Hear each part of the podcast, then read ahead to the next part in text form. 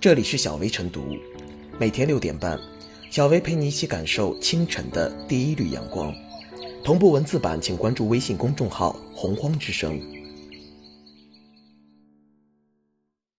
本期导言：白磊是西安一名大四学生，前两天收到好友给他点的虚拟爸爸。你好，我是你朋友给你点的虚拟爸爸。通过好友申请后。虚拟爸爸在屏幕那头对白磊说：“乖仔，先叫一声爸爸。”在白磊还没摸清楚情况时，对方又打出一连串文字，叮嘱他吃饭，催促他写论文，监督他不准打游戏，去淘宝花上十块钱，选择一个角色，留下朋友的 QQ 或微信号，然后坐等对方被轰炸。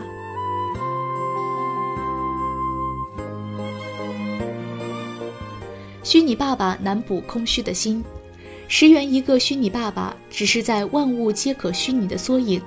类似的虚拟服务在淘宝数不胜数，去淘宝搜索“虚拟爸爸”或“万物虚拟”等关键词，成交量从数笔到数百笔不等。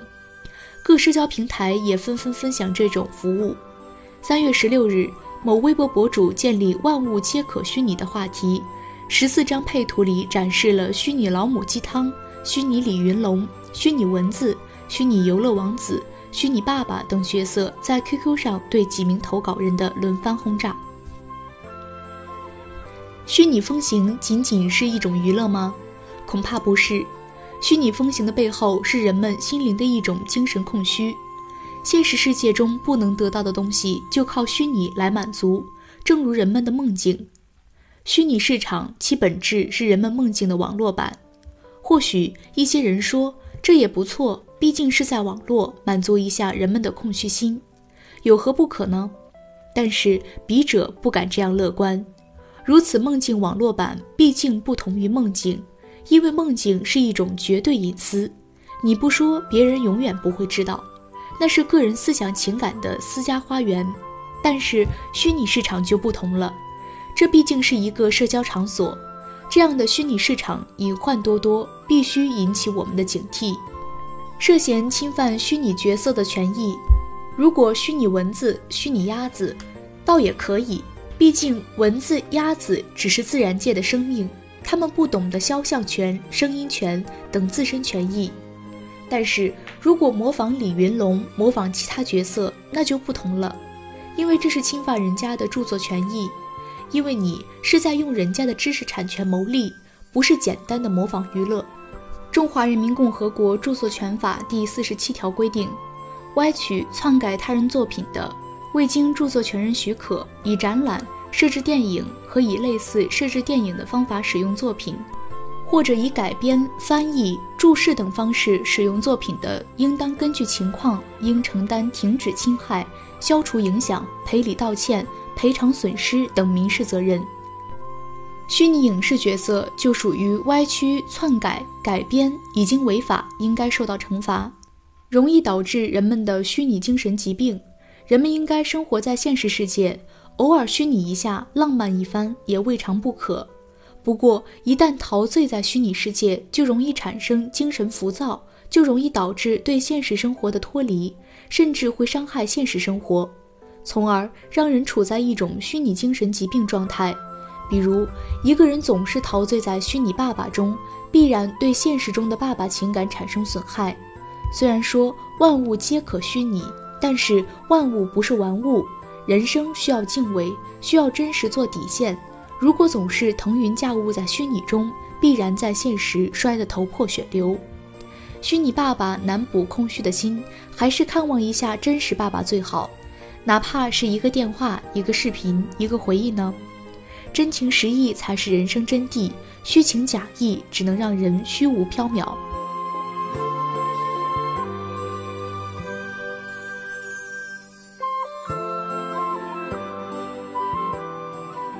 不要把虚拟服务变成了情感鸦片。万物皆可虚拟，各种虚拟服务充斥电商平台，让人不由感慨。不是你不明白，而是这世界变化太快。有的淘宝店铺最火爆时，一天接一百五十多单虚拟服务，而据商家表示，来点单的多为二十岁左右的年轻人，有的来整蛊朋友，还有一些因工作、生活、恋爱不顺，想通过虚拟服务来缓解情绪。有要求虚拟恋人服务，而要求扮演李云龙的人不少。一些用户也是有各种奇葩的服务需求，比如要求商家学蛙叫，要求虚拟马桶、酸辣面片汤。土拨鼠等服务的，有了为了整蛊朋友会给朋友点虚拟爸爸等服务，万物虚拟服务走红，受到一些年轻人的追捧，背后原因或有不少。在快节奏的现代社会，在繁忙的现代都市，不少人工作压力大，而身处陌生人社会，人与人之间的关系淡漠，这些都容易让人感到孤独，会增加人们的情感障碍。一些人在现实生活中受创，就想通过虚拟关系获得情感的慰藉。虚拟服务就是一种情感代偿。虚拟关系能够完全掌控，只需要付费就能精准获取自己所需要的服务，得到情感上的满足。而现实关系获取太难，这就让一些人习惯了通过购买虚拟服务来进行情感代偿。而在疫情期间，人们被迫长期禁足在家，也让人们减少了现实接触。虚拟服务也能一定程度上补偿人们缺乏现实接触的社交需求。现在进入了消费多元化时代，尤其是随着九零后、零零后年轻消费群体的崛起，各种另类消费文化也随着兴起。比如，不仅有虚拟服务，还有代喝奶茶、代吃饭、代健身等代经济。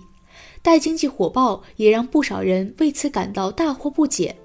对于这些另类消费方式，要给予更多宽容与理解，但与此同时，也要加强行业规范，要保证交易合法合规，要保护好消费者权益。回到虚拟服务上来，要看到虚拟关系无法取代现实关系，虚拟关系终究是花钱购买的短期服务，是一种虚情假意，偶一为之尚可。但如果对虚拟关系沉迷，产生虚拟关系依赖，那就显得不太正常。人是情感动物，社交动物，不能靠虚拟关系来麻痹自己，不能把虚拟服务当成精神鸦片、情感鸦片，也不要由此来逃避自己现实生活中的责任，而更需要能够回归社群、回归社会、回归现实生活。要从现实关系中寻找到精神支撑、精神安慰，做一个正常的人。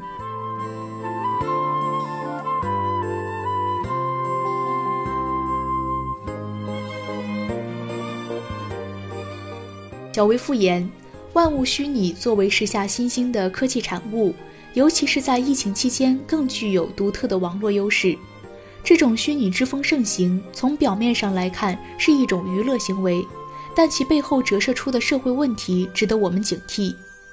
一方面，虚拟角色盛行，反映出了当前人们精神世界的空虚；另一方面，万物皆可虚拟，难免有侵权之嫌。同时，沉迷虚拟还有可能导致产生心理问题。虚拟世界显然比现实世界更加完美，但若长期沉迷，势必会对现实产生伤害。虚拟服务只不过是一种消遣方式。切勿靠虚拟关系来麻痹自己，更不能过于依赖而逃避现实。